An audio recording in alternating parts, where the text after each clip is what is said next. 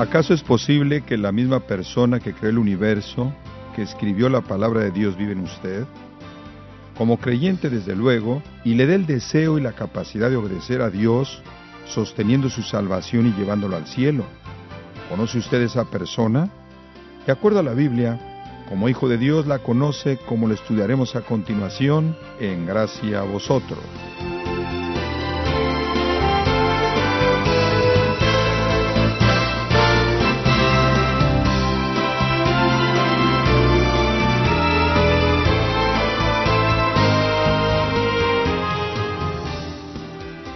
Gracias por estar con nosotros en esta edición, en este subprograma Gracias a vosotros. Les saluda Miguel Contreras. Hoy continuamos con esta mirada al ministerio del Espíritu de Dios como parte de la serie El Ministerio Esencial del Espíritu Santo. Ya llevamos unos días concentrando nuestra atención en este importante tema y nos quedan dos días más, después de hoy, para continuar explorando esta área de la persona y actividades del Espíritu de Dios. El pastor John MacArthur en la adaptación y predicación del pastor Henry Tolopilo continúa con esta serie que nos ayuda a entender el papel del Espíritu Santo en nuestra vida, junto con nuestra responsabilidad en nuestro crecimiento espiritual. Si tiene su en la mano, le invito a que nos acompañe para dar inicio al estudio de hoy. En cuarto lugar, ¿cómo es que el Espíritu nos perfecciona? En cuarto lugar, el Espíritu Santo nos guía personalmente en la voluntad de Dios.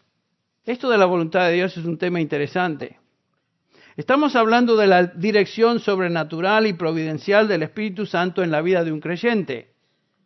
Y a veces Él lo hace de tal manera que ni siquiera estamos conscientes de que ello está sucediendo. Hasta que más tarde nos damos cuenta que el Espíritu Santo nos guió a eso. Por ejemplo, yo no tengo ninguna duda que el Espíritu Santo nos guió a mi esposa y a mí al ministerio. Desde el comienzo, las puertas se abrieron, el Señor nos llevó de aquí a allá en el ministerio. Por supuesto, oramos, buscamos la voluntad de, su, eh, de Dios en su palabra, buscamos el consejo de personas espirituales. Nos dice el Proverbios que la multitud de consejeros existe que la sabiduría. Por eso siempre me dijo mi padre, tienes que hacerte de amigos y personas conocidas que son más, más maduras que tú. El punto es que buscamos dirección del Espíritu Santo a través de su palabra, en oración y a través de personas que nos puedan ayudar. ¿Saben lo que sucedió? El Espíritu Santo providencialmente nos llevó a cada lugar donde ministramos, lo que Él tenía para nosotros. El Espíritu Santo nos guió.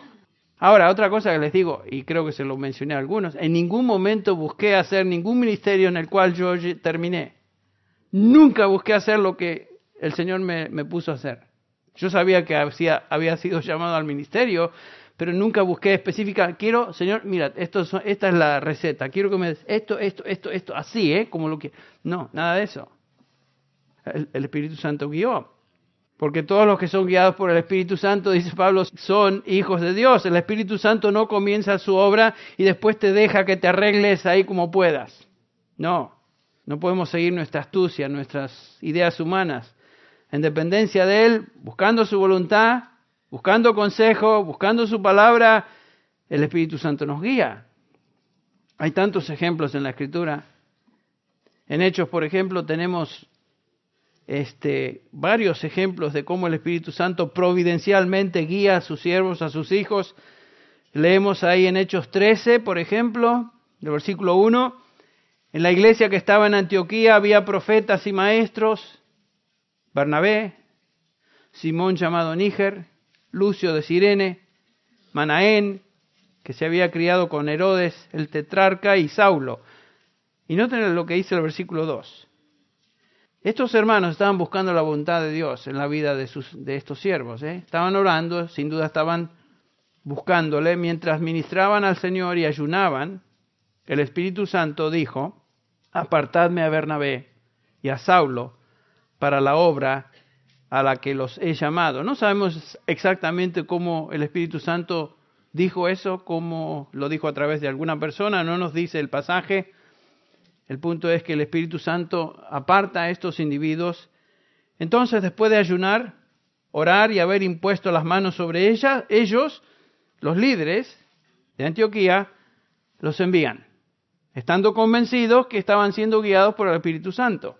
Ellos pues, versículo 4, enviados por el Espíritu Santo, ven, en el versículo anterior dice que los ancianos los enviaron, pero acá dice el Espíritu Santo los envía, descendieron a Seleucia y de allí se embarcaron para Chipre.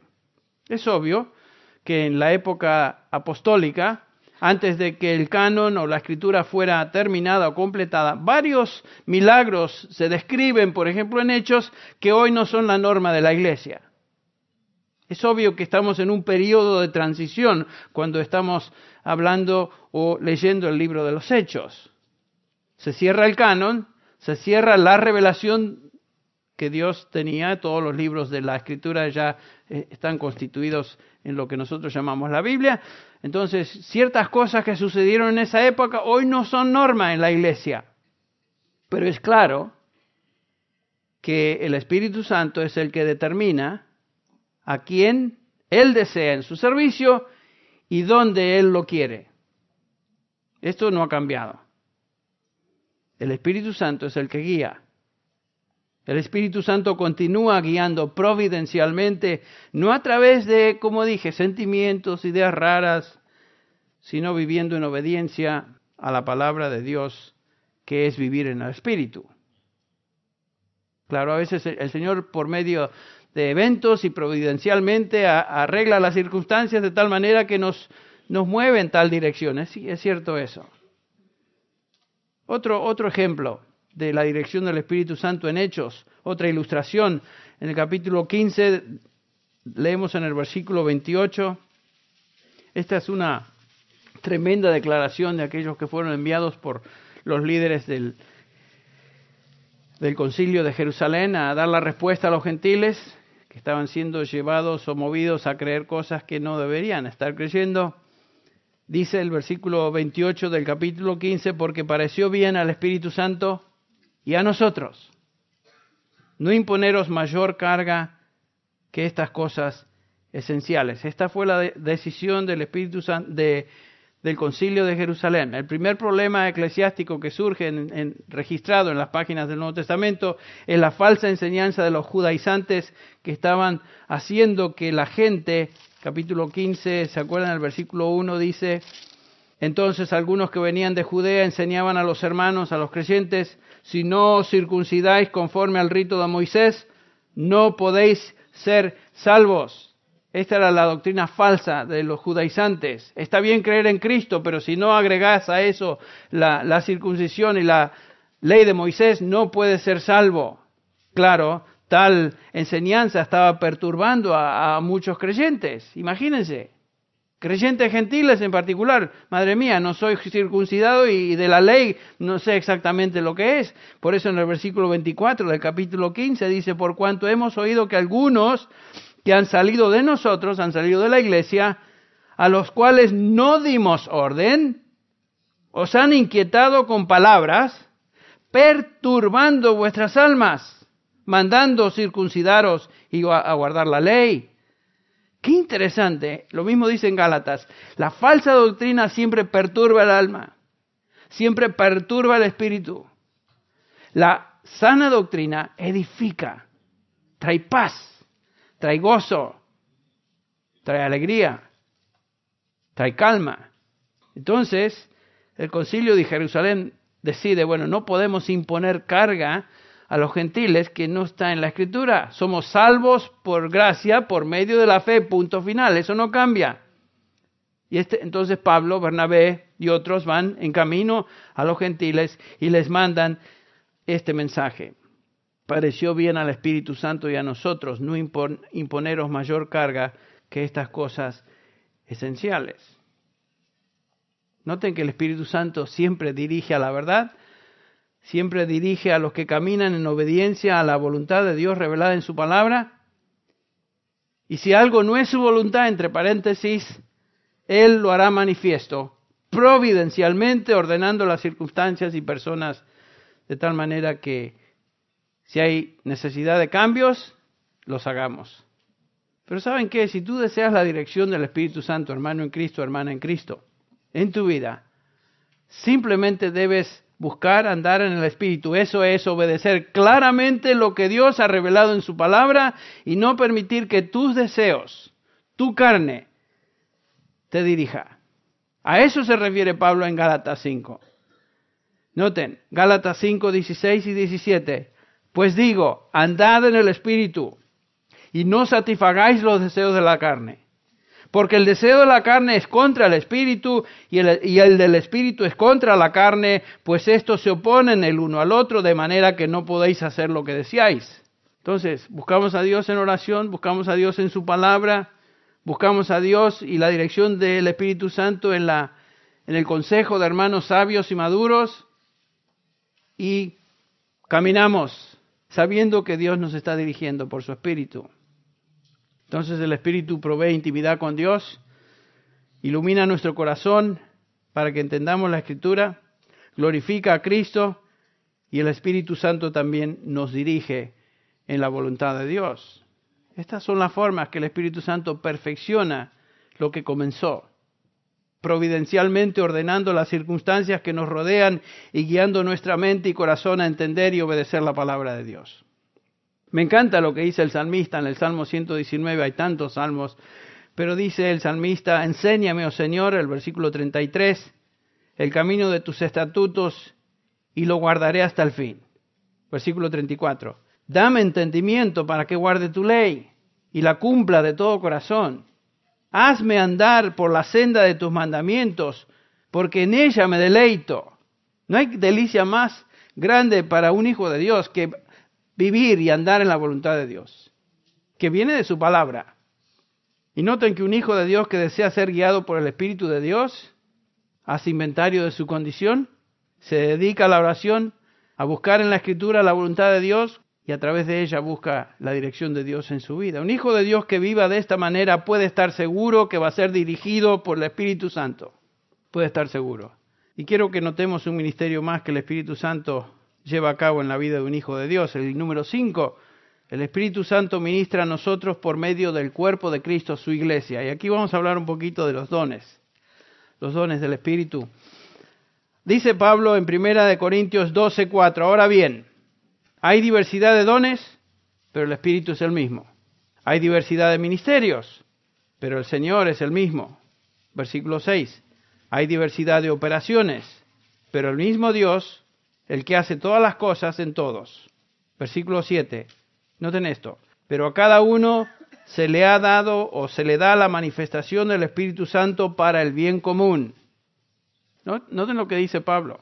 El Espíritu Santo nos coloca en la iglesia para que ministremos a otros y otros nos ministren a nosotros y que el resultado de este ministerio mutuo sea el bien común.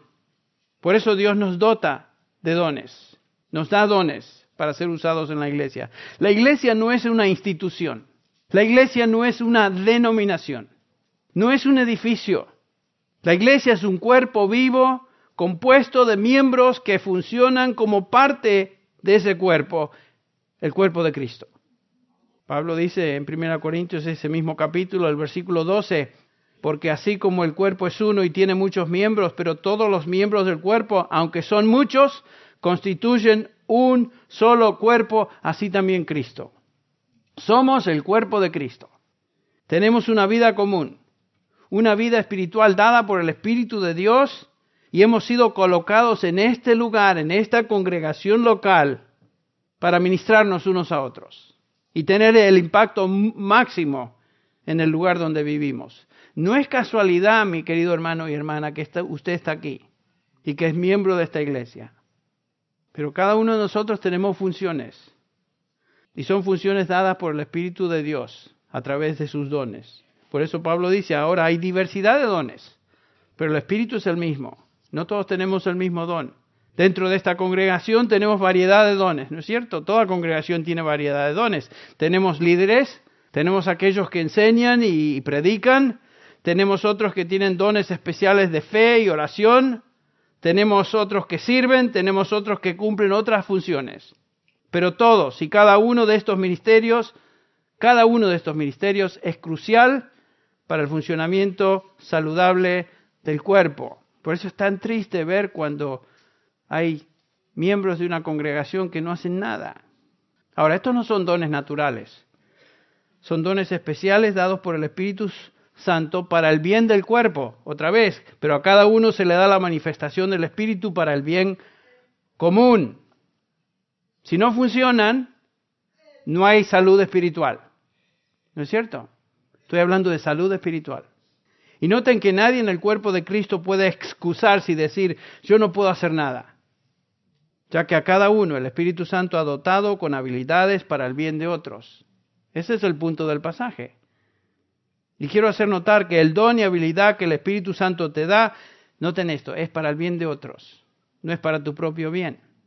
En Romanos 12, Pablo hace referencia a los dones del Espíritu. Romanos 12, 4, pues así como en un cuerpo tenemos muchos miembros, pero en, los, en todo, no todos los miembros tienen la misma función. Noten. Versículo 5, así nosotros, que somos muchos, somos un cuerpo en Cristo e individualmente miembros los unos de los otros. Pero teniendo dones diferentes, dice Pablo, según la gracia que nos ha sido dada, usémoslos. Ahí está el punto. No es cuestión, no es cuestión de tenerlos, es cuestión de usarlos. Si el de profecía, úsese en proporción a la fe. Si el de servicio, en servir. O el de enseñanza, en enseñanza. El que exhorta en la exhortación, el que da en liberalidad. Noten que la exhortación es un don. Noten que dar, dar es un don también. El que dirige, con diligencia. Hay gente que tiene la habilidad de ser líder, con diligencia. El que muestra misericordia es otro don, mostrar misericordia. Hágalo con alegría. No todos tenemos la misma función. Hay personas que tienen ese don de misericordia que es tan importante en la congregación, que nos beneficiamos tanto de ese don.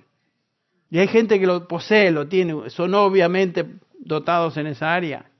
Aquí en Romanos y también en Primera de Pedro, noten que eh, los dones se dividen en dos categorías, los dones de servicio y los dones de exhortación, o podríamos llamarles dones de expresión verbal. Dos categorías, servicio y expresión verbal. Dice Pedro en 1 Pedro 4:10, según cada uno ha recibido un don especial, otra vez, úselo, úselo, no se lo guarde, sirviéndonos o sirviéndoos los unos a los otros como buenos administradores de la multiforme gracia de Dios. El que hable, que hable conforme a la palabra de Dios. El que sirve, que lo haga con la fortaleza que Dios da, para que en todo Dios sea glorificado mediante Jesucristo, a quienes pertenecen la gloria y el dominio por los siglos de los siglos. Amén. Todos tenemos dones. Algunos tenemos dones de exhortación, otros tenemos dones más en el área de servicio, pero cada uno de estos dones son parte de la multiforme, la multifacética gracia de Dios, lo cual nos indica que el don, si es de gracia, no es algo que yo busco, porque se me dé, concede a mí por la gracia de Dios, no es que yo busco, ah, yo quiero ser maestro como John MacArthur. Si Dios no te ha dotado en esa área, no trates de ser John MacArthur. Es que yo quiero tener misericordia como la hermana tal y cual. Si no tienes ese don, puedes ser misericordioso, pero no vas a tener ese don. Son de gracia. Por eso Pablo dice en 1 eh, Corintios 12, 11, pero todas estas cosas las hace uno y el mismo Espíritu, noten esto, distribuyendo individualmente a cada uno según la voluntad de Él. No es según tu voluntad, es según la voluntad de Dios, según la voluntad del Espíritu Santo. Así que no busques ser algo que Dios no te ha dotado ser. Entonces el Señor escoge, llama, coloca en una congregación a un grupo de redimidos a quienes Él dota por medio de su Espíritu para que ellos se ministren unos a otros. Qué precioso, ¿no? Por eso Hebreos 10, 24 nos dice que debemos considerarnos cómo estimularnos unos a otros al amor y a las buenas obras. No dejando, dice el versículo 25, de congregarnos, como algunos tienen por costumbre. Ya había esa mala costumbre. Dice, no dejando de congregarnos como algunos tienen por costumbre, sino exhortándonos unos a otros y mucho más al ver que el día se acerca. ¿Saben que no podemos ministrarnos unos a otros si dejamos de congregarnos? Aquí en esta iglesia, aquí en este lugar, en los estudios bíblicos, En cualquier contexto donde esta iglesia se reúna, es importante que estemos. Porque en ese contexto es cuando podemos tener la oportunidad de ministrarnos unos a otros. Bueno, estamos sentados escuchando un mensaje, es limitada, pero terminando esto hay comunión, hay exhortación, hay aquí en los estudios bíblicos.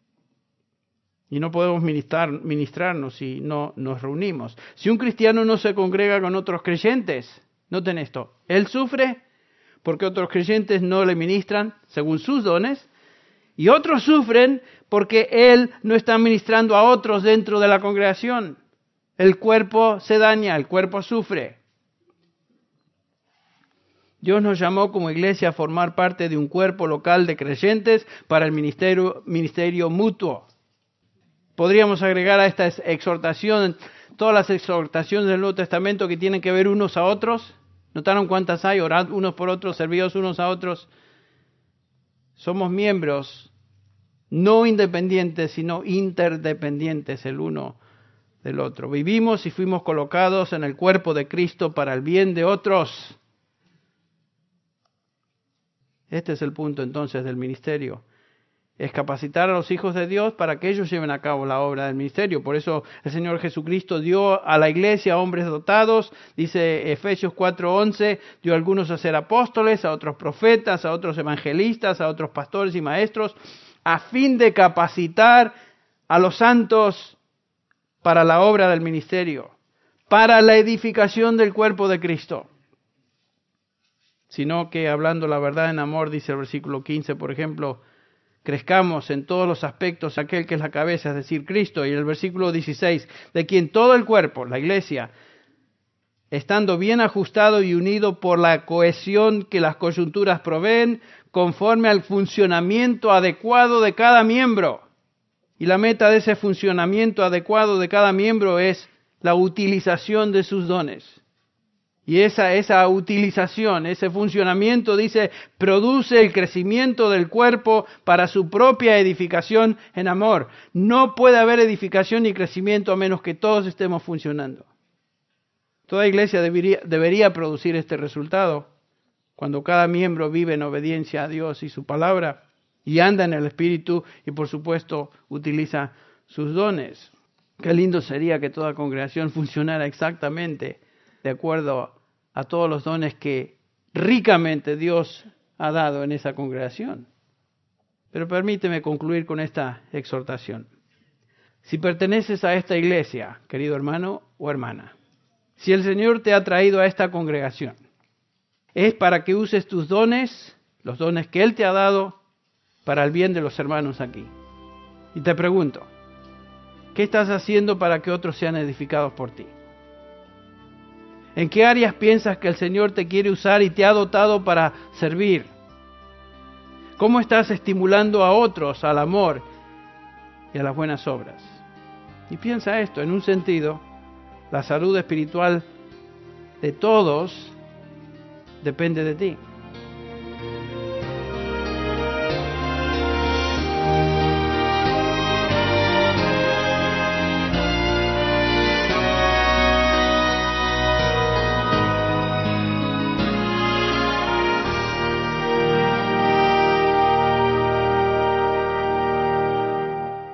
Así concluimos la lección en gracia a vosotros.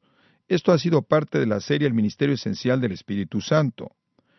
Si quiere repasar alguno de los puntos de la lección de hoy, puede volver a escucharla en nuestra página del Internet. La dirección es www.gracia.org.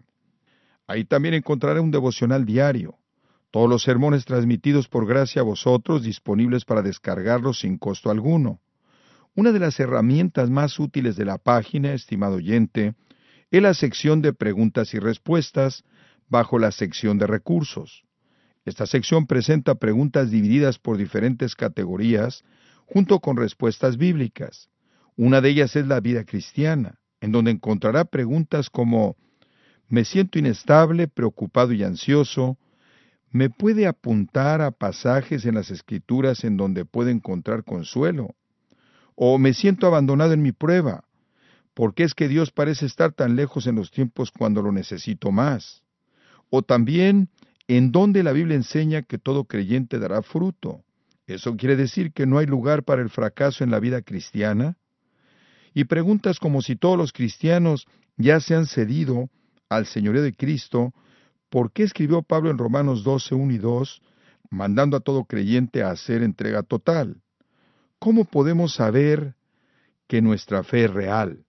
Estas son ejemplos de preguntas que tienen respuestas bíblicas, muchas más desde luego, y así continuamos trabajando en actualizar y enriquecer nuestra página del Internet, así que no deje de visitarnos para ver qué estudios nuevos hay. Antes de despedirnos, permítame recordarlo de lo útil que es la Biblia de Estudio MacArthur. Esta Biblia fue escrita por el pastor John MacArthur y publicada por Editorial Portavoz. Durante más de 30 años el pastor MacArthur pasó casi 30 horas por semana estudiando la Biblia, tomando notas detalladas y enseñándole a la gente lo que aprende. El resultado es la Biblia de estudio MacArthur. Esto quiere decir que cada vez que abre la Biblia, tendrá ayuda para entender pasajes difíciles y simplificar doctrinas complejas. Además, le será útil al tener información en el área de la cultura, geografía, historia y el idioma. Puede ayudarle a que su Biblia cobre vida. Esa excelente guía de estudio está diseñada tanto para la investigación bíblica de eruditos como para enriquecimiento personal. Búsquela en su librería cristiana más cercana. Si tiene alguna pregunta o desea conocer más de nuestro ministerio, como son todos los libros del pastor John MacArthur en español, o los sermones en CD o cassette que también usted puede adquirir, escríbanos y por favor mencione la estación de radio por medio de la cual usted escucha Gracias a vosotros. Es importante conocer no solo el país y ciudad de donde usted nos escucha, sino también la radio. Para quienes contactan nuestro ministerio por primera vez, pueden solicitar una copia del mensaje de promoción sin costo alguno, un mensaje por oyente únicamente. Si usted vive en los Estados Unidos o Puerto Rico, escríbanos a Gracia vosotros. P.O. Box 4000, Panorama City, California 91412 o puede escribirnos a través del siguiente correo electrónico usa.gty.org. Recuerde que si podemos servirle en algo nos puede escribir al domicilio que le daré más adelante. Y ahora, en nombre del pastor Henry Tolopiro y del personal, le damos las gracias por su sintonía y lo invitamos a que nos acompañe en la próxima edición en media hora de estar desatando la verdad de Dios un versículo a la vez, en gracia a vosotros.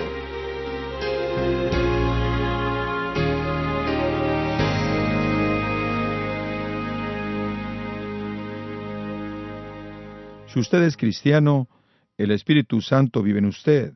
Pero ¿acaso esto significa que ya no volverá a pecar? Escuche la respuesta en la próxima edición de Gracia a vosotros.